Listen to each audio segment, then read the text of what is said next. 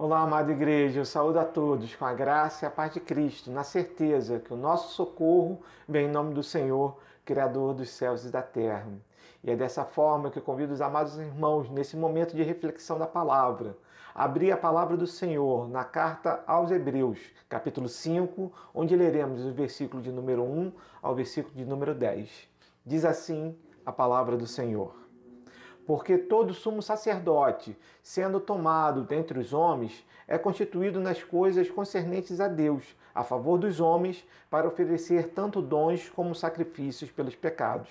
E é capaz de condoer-se dos ignorantes e dos que erram, pois também ele mesmo está rodeado de fraquezas, e por esta razão deve oferecer sacrifícios pelos pecados, tanto do povo como de si mesmo. Ninguém, pois, toma esta honra para si mesmo, senão quando chamado por Deus, como aconteceu com Arão. Assim também Cristo a si mesmo não se glorificou para se tornar sumo sacerdote, mas o glorificou aquele que lhe disse: Tu és o meu, meu filho, eu hoje te gerei. Como em outro lugar também diz: Tu és sacerdote para sempre, segundo a ordem de Melquisedeque. Ele, Jesus, nos dias da sua carne, tendo oferecido com forte clamor e lágrimas, orações e súplicas a quem o podia livrar da morte, e tendo sido ouvido por causa da sua piedade, embora sendo filho, aprendeu a obediência pelas coisas que sofreu, e tendo sido aperfeiçoado, tornou-se o autor da salvação eterna para todos os que lhe obedecem, tendo sido nomeado por Deus sumo sacerdote, segundo a ordem de Melquisedeque. Diz assim a palavra do Senhor no livro de, aos Hebreus, no capítulo 5, versículo de 1 ao versículo de número 10. Amados irmãos, o texto deixa muito bem claro que ele está falando sobre o segundo ofício de Cristo Jesus, o ofício de sacerdote, e mostrando aqui, apresentando a Cristo como o nosso verdadeiro sumo sacerdote. E é interessante nós pensarmos nessa função, porque sabemos, a palavra nos ensina, que Jesus, em sua vida, teve três ofícios. O primeiro dos ofícios como rei, o segundo ofício como sacerdote o terceiro ofício como profeta. E nós percebemos isso também no momento da manjedoura, quando Cristo nasce, quando aqueles homens que vieram do Oriente trazem três presentes: o ouro, no significado do rei, a mirra no significado do, da, do profeta e o incenso no significado de sacerdote. E nós percebemos que a função de sacerdote qual era? Isso tem que ficar bem claro no nosso coração. O ofício do sacerdote era ser um mediador entre o povo e Deus. Da mesma forma que Deus falava ao povo através dos profetas, o sacerdote intercedia pelo povo, pelos seus pecados, junto a Deus. Então, ou seja, o papel do sacerdote era de ser mediador. E o que o autor ao Hebreus, que nós não conhecemos, não sabemos quem o é, porque uns afirmam ser Paulo, outros afirmam ser Apolo, alguns dizem que é Timóteo, outros dizem que é Clemente. Ou seja, não sabemos o autor humano, aquele que pegou e que ditou que, e que escreveu essas palavras, mas nós temos a certeza do seu verdadeiro autor, que é Deus, que através do Espírito Santo fez que essa palavra fosse escrita e que fez que essa palavra fosse incluída no cânon bíblico, para que nós pudéssemos receber essa palavra e agora estarmos meditando nela. Então, o objetivo do autor nesse momento do texto é mostrar que o sumo sacerdote, o verdadeiro sumo sacerdote, é Cristo Jesus.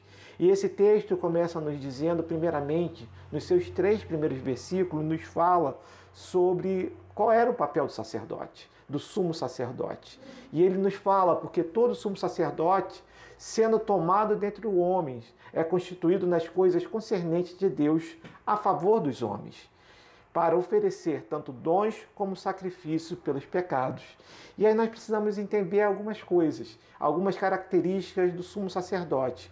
Primeiramente, que o sumo sacerdote era separado por Deus. E isso nos lembra uma, uma pregação da série de, do Evangelho de Marcos, que o nosso pastor Maurício tem trouxe para nós algumas semanas atrás. E é interessante nós percebemos que aqui o texto afirma que, o, que os sumos sacerdotes são separados e são designados por Deus, ou seja, o Senhor é que vai dar esse sacerdócio. Nós vamos ver claramente isso no versículo de número 4, quando ele vai falar como Arão como sumo sacerdote. Mas nós percebemos na, na, pregação do nosso amado pastor, que me impactou muito naquele dia, foi que ele trouxe, dentro do Evangelho de Marcos, dois, a figura de dois sumos sacerdotes, Anás e Caifás. E ele fez uma comparação que para a gente, no primeiro momento, pode chocar, mas que ela realmente é, é necessária. Ele compara esses homens a gangsters, homens que, que usurparam o direito de ser sacerdotes, acumulados com o, aquele poder político que tinha no momento, que era Roma, fazendo com eles um acordo, onde Anás, naquele momento que Roma estava governando, era sumo sacerdote, acorda com os governantes que somente ele e seus filhos, e depois seus genros, seriam sumo sacerdotes. Caifás, que é o sumo sacerdote que vai julgar a Jesus naquele momento antes da sua crucificação, ele era genro de Anás. E nós percebemos que esses homens não estavam seguindo conforme o texto de Hebreus nos fala que é necessário ser um sumo sacerdote. Ou seja, eles não cumpriam esse papel. Eles estavam ali usurpando um papel que não poderia ser deles. Mas mesmo nesse momento, nós percebemos e glorificamos a soberania de Deus sobre todas as coisas, porque percebemos que, mesmo eles tendo intenções que não são as de Deus, eles cumpriram a vontade do Senhor porque através dele, Cristo Jesus, pôde cumprir o seu papel e ser sacrificado por nós naquela cruz. Percebemos que a vontade do Senhor é soberana em todos os momentos, mas o texto de Hebreus nos, nos coloca aqui claramente que Deus é que escolhe esses homens. E nós percebemos que esse sumo sacerdote, então ele era separado da multidão, do povo de Deus, sim, da tribo de Levi, onde todos os sacerdotes eram tirados. Porém, ele continuava tendo a condição de pecador. E o texto vai nos falar isso claramente no versículo de número 2, porque ele também precisava, 2 e 3, porque ele, além de apresentar sacrifícios por si, pelo povo, ele também precisava apresentar sacrifícios por si mesmo. Há inclusive em Levíticos uma ordem do dia da expiação, porque uma vez por ano, quando o sacerdote, o sumo sacerdote, tinha que entrar no Santo no Santo, o local onde estava a arca da aliança, ele precisava primeiramente se purificar. Ele fazia um sacrifício primeiramente pelos seus pecados, para depois poder entrar naquele local com incenso e fazendo os sacrifícios necessários naquele momento de expiação. E é interessante que há registros na história que nos fala que nesse momento que o sumo sacerdote tinha que entrar no Santo dos Santos, por ser humano e por ser pecador, poderia ser que ele não que ele ainda tivesse algum pecado. Então era amarrado na sua, no, no, seu, no seu tornozelo um sinete e ele tinha uma corda amarrada ao seu corpo para que se ele fosse fulminado por Deus, naquele momento que ele entrava no Santo dos Santos, ele, como ninguém poderia entrar naquele local, ele poderia, poderia ser puxado para fora, os seus, os seus restos mortais, podemos dizer dessa forma. Então, ou seja, o sumo sacerdote que era separado por Deus, designado por Deus, ele não perdia sua condição humana. Ele precisava cuidar dos pecados, ser um intercessor. Como o texto nos fala no, no versículo de número 2, ele precisava se condoer sobre os pecados dos, dos ignorantes, dos que erravam, mas ele também precisava cuidar, porque ele também era um pecador. E no versículo 2, aproveitando esse termo, condoer-se, né, que é sentir-se, né, sentir com, com os, o significado desse termo, né, ele vem da palavra grega metriopatain, que na realidade mostra que é sentir com. Ou seja, aquele homem, ele precisava estar, estar no momento do sacrifício, sabendo que aquela pessoa que estava ali, e é interessante pensarmos que ele fala aqui sobre os ignorantes e dos que, erra, dos que erram, porque não era qualquer tipo de pecado que cabiam sacrifícios e intercessão. porque naquele momento ele precisava estar ciente que aquela pessoa errou por, ou por ignorância ou por, por, simplesmente por erro, porque poderia haver algum tipo de pecado que não poderia ser sacrificado. O comentarista bíblico Hendrickson traz no seu comentário sobre esse texto, ele fala da seguinte forma: No entanto, nem todos os pecados podiam ser trazidos ao sumo sacerdote para remissão. O escritor de Hebreus é específico. Ele diz que o sumo sacerdote age gentilmente, condoendo-se com aqueles que são ignorantes e que, que se desviavam. Não é dito sobre pecados cometidos propositalmente para ferir a Deus. Por implicação, o sumo sacerdote deve saber a diferença entre os pecados cometidos para irritar a Deus, e aí ele cita o Salmo 95, do versículo 7 ao versículo 11, e pecados cometidos pelas fraquezas. Pecados de ignorância geralmente resultam de uma falta de atenção aos mandamentos de Deus. Por isso, pecados intencionais surgem num coração rebelde e numa mente familiarizada com a lei de Deus. Ou seja, havia, uma, havia tipos de pecados ou seja, como ele fala aqui, aqueles que eram cometidos por fraqueza, por erro, não com intencionalidade. Então, ou seja, por esses pecados é que ele poderia estar se condoendo e apresentando sacrifícios e intercessão perante Deus. A palavra aqui mostra claramente que ele se condoía. Por quê? Pela sua condição humana. Porque ele sabia também que ele era pecador. Ele sabia que aquela dor que aquela pessoa que estava na sua frente pedindo que fosse houvesse uma intercessão, um sacrifício junto a Deus por aquilo que ele tinha cometido, ele poderia sentir a mesma coisa, ele se conduía, porque ele também tinha essa condição humana. O quadro aqui é de alguém que totalmente envolvido como homem nas necessidades do homem. E aí no versículo 3, que, que vem como quase um, um, um, resumo desses dois versículos primeiros, ele fala: E por esta razão deve oferecer sacrifícios pelos pecados, tanto do povo como de si mesmo. Isso se refere aos procedimentos do sumo sacerdote espiar por si, mesmo que são encontrados em Levíticos, capítulo 9, 7 e 17, no momento da consagração de Arão. Ou seja, antes dele começar a, a, a oficiar como sacerdote, ele precisou fazer primeiramente um sacrifício pelos seus próprios pecados, pelos seus pecados e os pecados dos seus filhos. E também da mesma forma, como já tinha falado antes, no dia da expiação, ou seja, cada vez que o sumo sacerdote necessitava, uma vez por ano, no sétimo mês do, do calendário judaico, que equivaleria mais ou menos no mês de outubro, pelo décimo dia do mês, né, era o dia da expiação, o dia onde o, sumo sacerdote entrava para expiar no Santo dos Santos pelos pecados de toda aquela nação. E aí, a partir do momento que ele consegue especificar para nós qual é o papel do sumo sacerdote, agora ele vai nos falar sobre dois sumos sacerdotes vai nos falar de Arão e vai nos falar de Cristo. No versículo de número 4 e no versículo de número 5. Diz assim no versículo de número 4: Ninguém, pois, toma esta honra para si mesmo, senão quando chamado por Deus, como aconteceu com Arão. E aí ele vai comparar agora Arão com Cristo, no versículo 5. Assim, também Cristo, a si mesmo não se glorificou para se tornar sumo sacerdote, mas o glorificou aquele que lhe disse: Tu és meu filho, eu hoje te gerei. A vocação e a instituição do sumo sacerdócio por Deus era para Israel uma tradição irrenunciável. Ou seja, você instituído o sumo sacerdote por Deus, você não poderia estar voltando. Ou seja, como já falei anteriormente, o sumo sacerdote era selecionado por Deus e designado por Deus.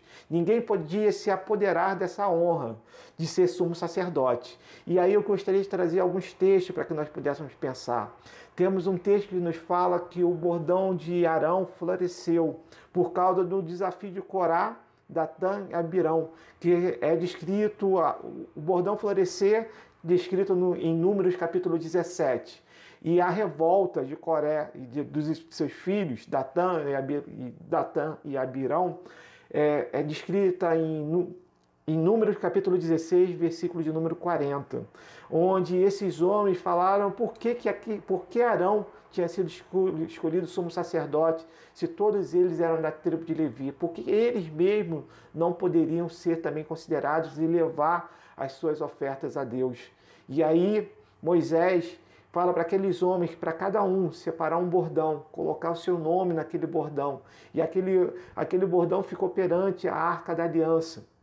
E eis que o bordão de Arão é que floresceu, confirmando, ratificando o chamado de Arão para o sumo sacerdócio.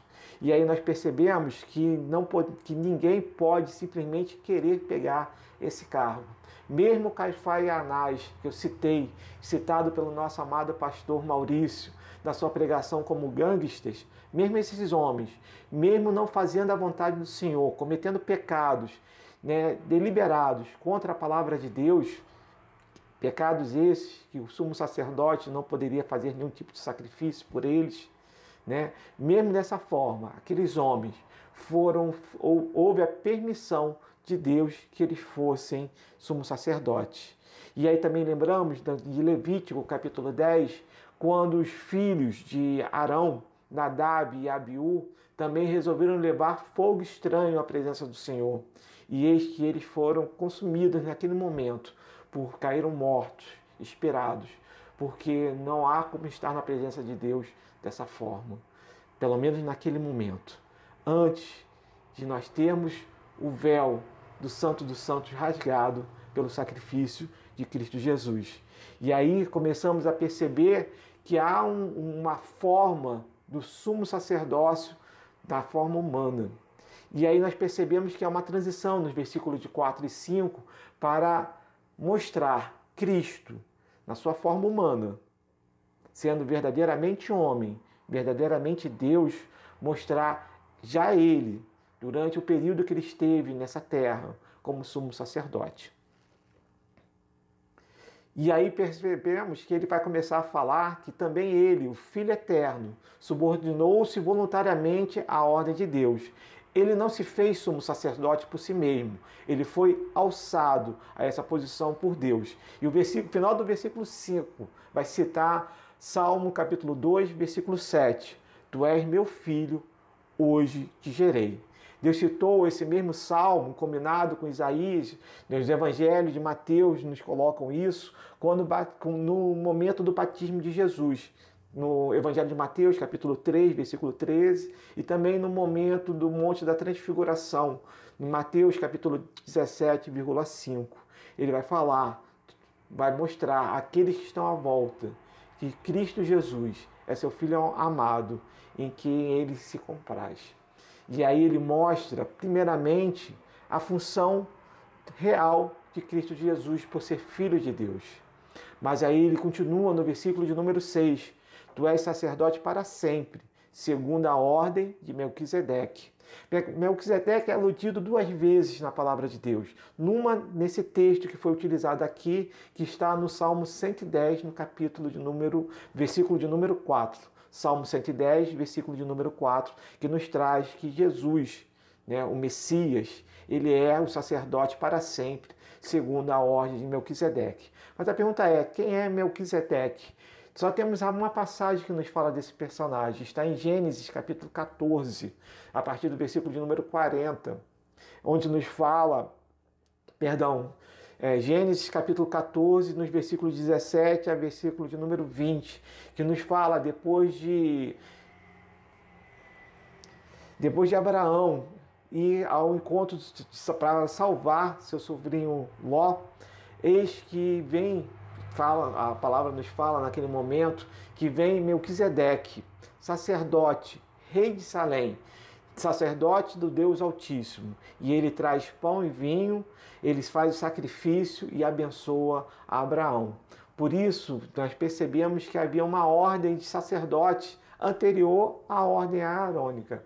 Por isso que, que Jesus ele não é dentro da ordem de Arão, mas sim de uma ordem que existe eternamente, a ordem de Melquisedeque. E nós percebemos isso na continuação, porque agora ele vai falar já do texto, a partir do versículo de número 7 ao versículo de número 10, do momento de Jesus como como, como o verdadeiro sumo sacerdote. Eu não citei né, no início, mas eu gostaria de corrigir aqui, porque na realidade o tema desse, desse sermão é reconhecendo o verdadeiro sumo sacerdote. Reconhecendo o verdadeiro sumo sacerdote. Por isso que, primeiramente, nós precisamos, no versículo de 1 a 3, reconhecer quais são as características do sumo sacerdote.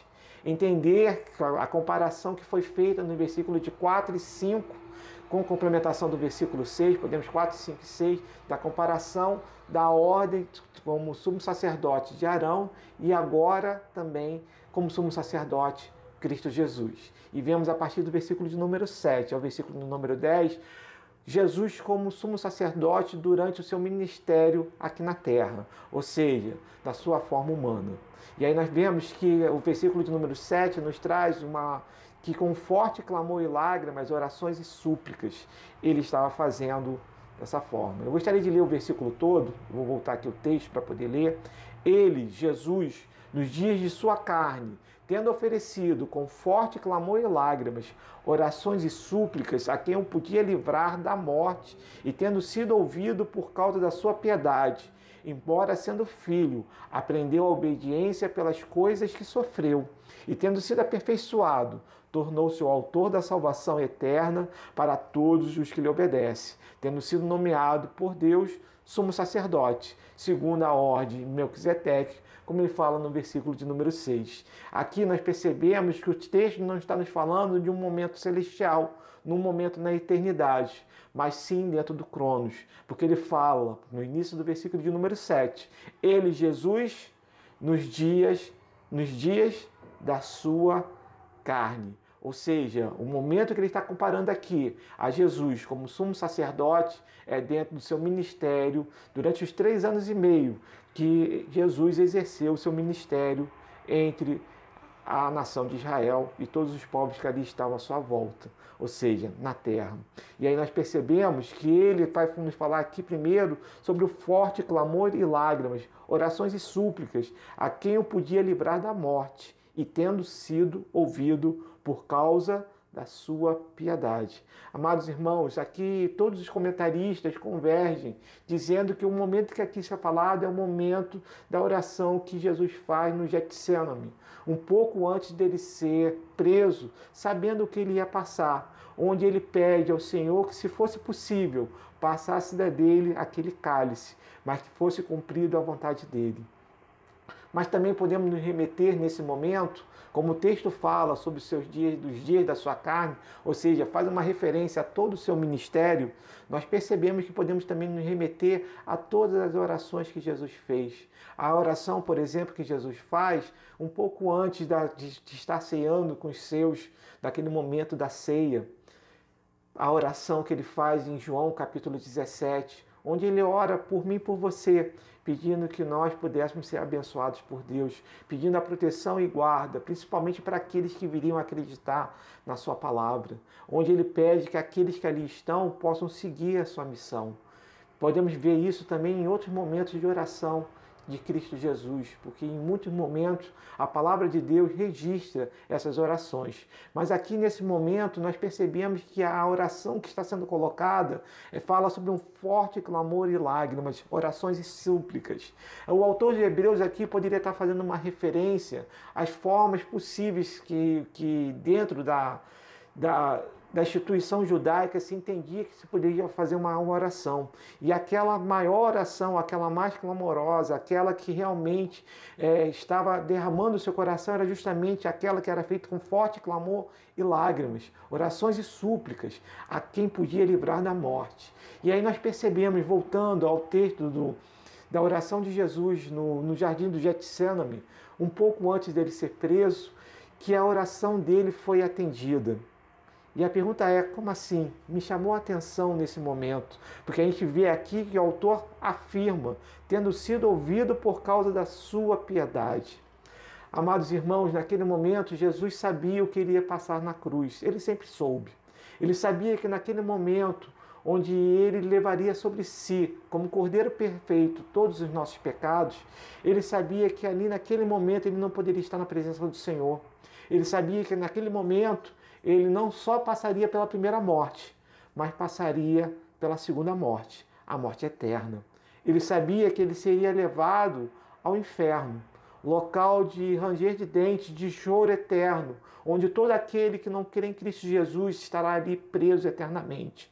Mas ele, naquele momento, ele sabia que a vontade do Senhor iria se cumprir, que ao levar os nossos pecados sobre si, ele passaria sim pela segunda morte e teria um momento de separação do seu pai, que esteve com ele eternamente. Ele sabia que naquele momento ele dependia da misericórdia e da vontade do Pai para que ele pudesse ressuscitar ao terceiro dia e cumprir o seu papel. Apesar da certeza do seu ministério, da vontade expressa em toda a palavra de Deus, bem clara para ele, porque ele é o autor da palavra. Mesmo assim, naquele momento, sabendo da agonia que iria passar pela, na sua forma humana, ele sabia o que essa separação momentânea significava. E naquele momento de oração e de súplica, ele, sim, estava com o coração em frangalhos, chegando, como um dos textos bíblicos diz, a, a, a ter lágrimas, suor e lágrimas de sangue, mostrando o estresse, a dor que ele estava sentindo naquele momento. Porque naquele momento ele sabia que aquela cruz não era para ele, porque ele não tinha pecado, mas aquela cruz era para mim e para você, pecadores. Mas aprove a ele, na sua misericórdia, no seu amor por nós, assumir de forma vicária, substitutiva, o nosso lugar naquela cruz. Porque se não fosse por ele, pelo seu sacrifício, nós estaríamos condenados eternamente. Mas por graça do seu sacrifício, nós não vamos precisar passar por essa morte. E eu queria aproveitar nesse momento trazer também um novo, um outro texto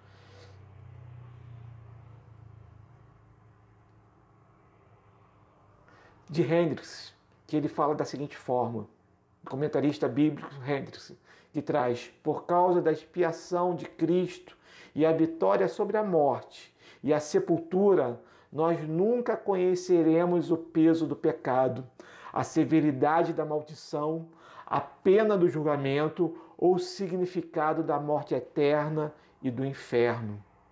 Nós fomos inocentados e libertos por causa de Jesus, nosso sumo sacerdote.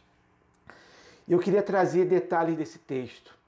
Aqui o autor, de uma maneira muito sábia, nos traz que nós nunca conheceremos o peso do pecado. Cristo Jesus, mesmo não sendo pecador, ele conheceu o peso do pecado. Nós não vamos conhecer a severidade da maldição de estarmos separados eternamente de Deus.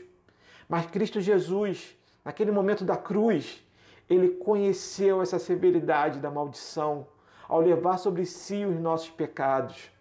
Nós não vamos conhecer a pena do, do julgamento, porque através do sangue de Cristo Jesus nós recebemos um, um, um selo ou seja, o preço pela nossa pena já foi pago. Mas Cristo Jesus teve que pagar a pena do julgamento. Nós não vamos nunca conhecer o verdadeiro significado da morte eterna e do inferno. Cristo Jesus esteve lá por nós.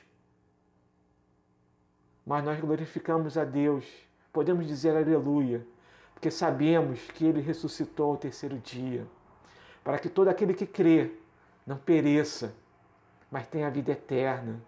Porque o amor de Deus foi de tal forma por nós que aprove a Ele na eternidade, antes da fundação do mundo, nos dá seu Filho Jesus para ser nosso Senhor e Salvador, para que nós nunca conhecêssemos o peso do pecado, a severidade da maldição, a pena do julgamento ou o significado da morte eterna e do inferno.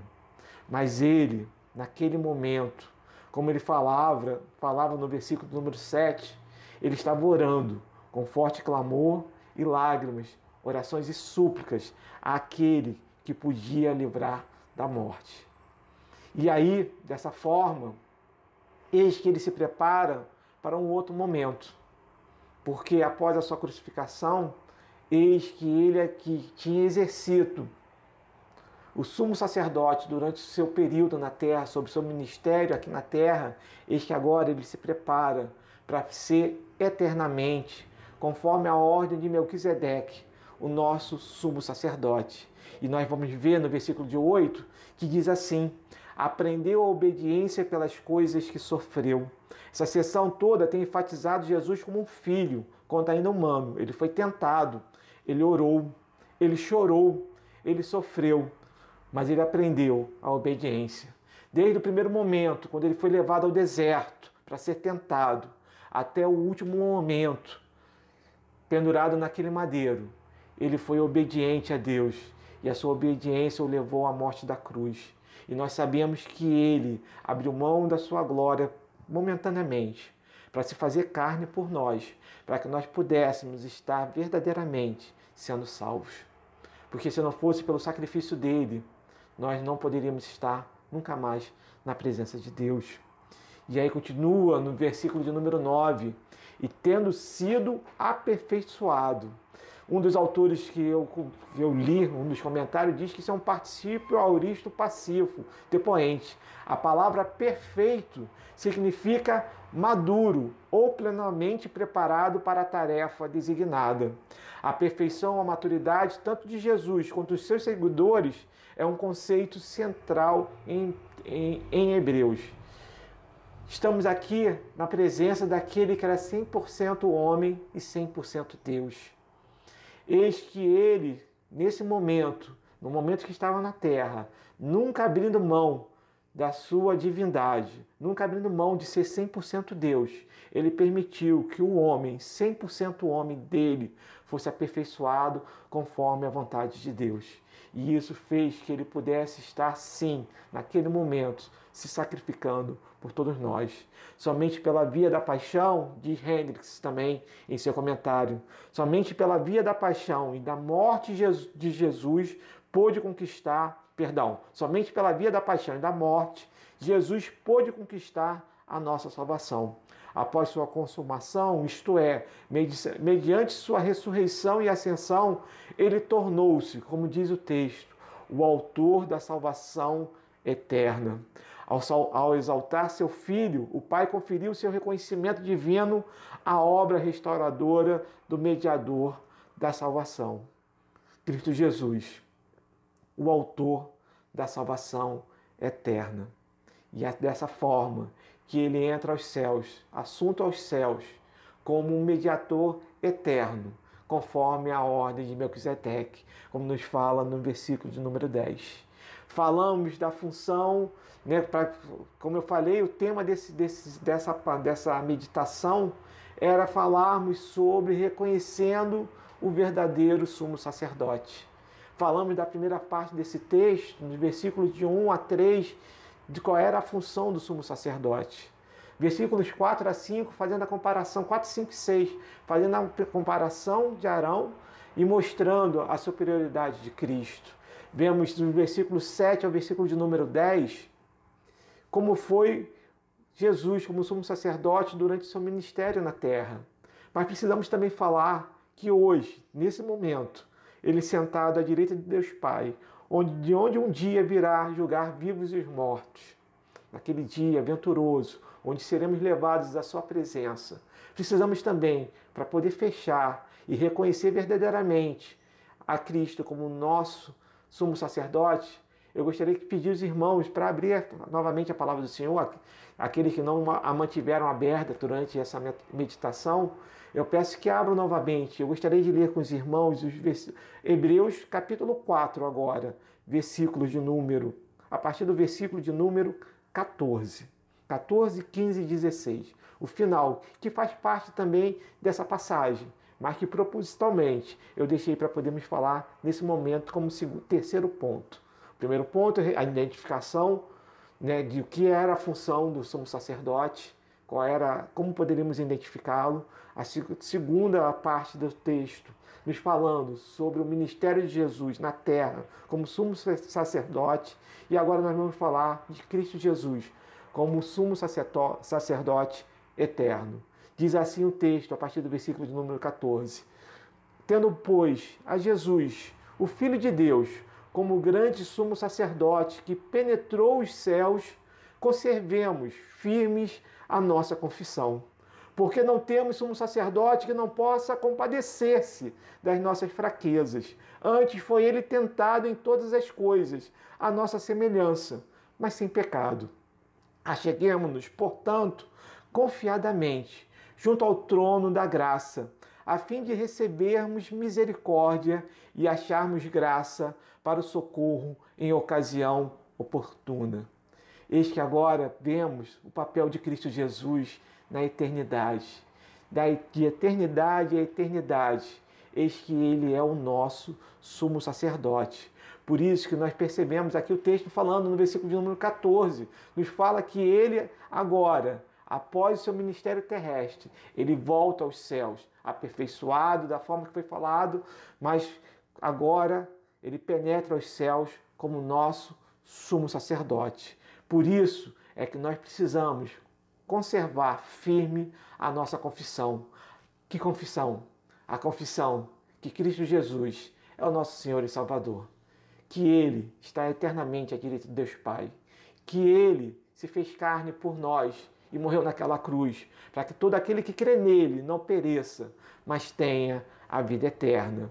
Porque não temos sumo sacerdote, diz o versículo de número 15, que não possa combater-se das nossas fraquezas eu gostaria de parar a leitura nesse momento. O que foi colocado aqui agora é compadecer-se.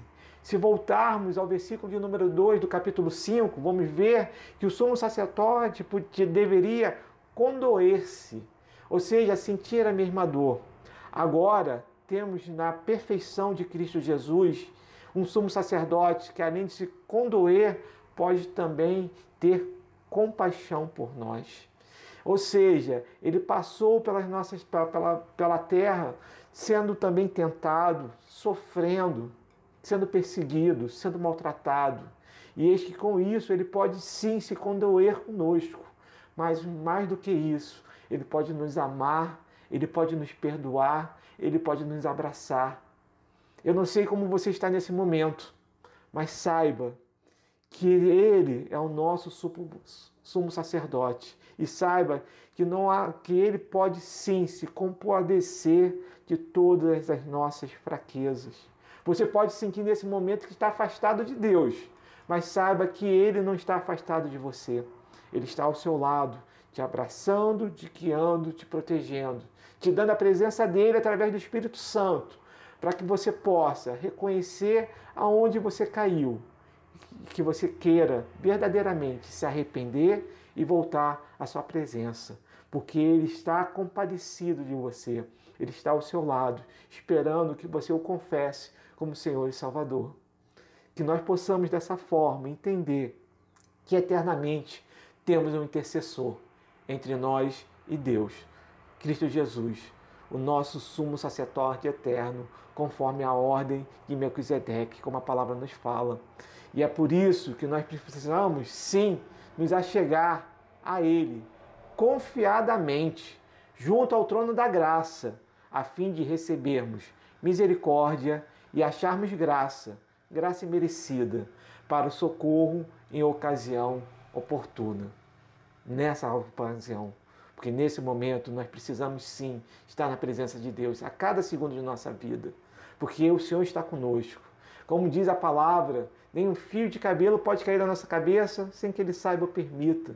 E é dessa forma que precisamos viver, sabendo que Ele está conosco em cada momento, nos momentos bons, nos momentos ruins. Por isso a palavra nos ensina que precisamos dar graças em todas as coisas. Possamos, podemos estar passando pelo vale sombrio da morte, mas mesmo assim Ele está conosco, nos guardando e protegendo e que nós possamos dessa forma, reconhecendo a função do sumo sacerdote, nós possamos reconhecer o nosso verdadeiro sumo sacerdote, Cristo Jesus. Que Deus abençoe a todos. Vamos orar? Santo Deus e eterno Pai, nós queremos te glorificar bendizer o seu nome, te agradecer, Senhor, porque tu nos mostra, Senhor, claramente através da tua palavra e pela Pai, pela sabedoria que nos é dada através do seu Espírito Santo, para podermos entender a tua palavra, podemos entender e reconhecer a Cristo Jesus como nosso sumo sacerdote. Ó Pai amado, não temos como agradecer, porque sabemos, Senhor, o tamanho do sacrifício de Cristo Jesus por nós. Este Senhor que ele pagou o preço da pena do nosso pecado. Eis que ele foi, Pai, enfrentou a morte, esteve no inferno, para que nós não precisássemos estar lá. Para que nós, Pai, que cremos em Cristo Jesus como nosso Senhor e Salvador, possamos passar até pela primeira morte, a morte física, mas temos a certeza, através do nosso sumo sacerdote, nosso mediador eterno, Cristo Jesus, temos a certeza que não passaremos pela segunda morte. Por isso, Pai Celeste, nós te agradecemos e pedimos, Senhor, que essa palavra possa falar alto ao nosso coração. Tira, Senhor, a venda dos nossos olhos. Tira, Pai, tudo que possa impedir vivermos e sentirmos a Tua palavra em nossa vida. Pai amado, prepara-nos, Senhor, para uma semana abençoada, conforme a Tua vontade. Que possamos, Senhor, entender que Tu estás conosco em cada momento de nossas vidas. Que nós possamos reconhecer a Ti, Senhor, como autor, mantenedor e consumidor de nossas vidas. É o que nós pedimos, Senhor, fiados, no nome de Cristo Jesus, nosso eterno sumo sacerdote. Amém.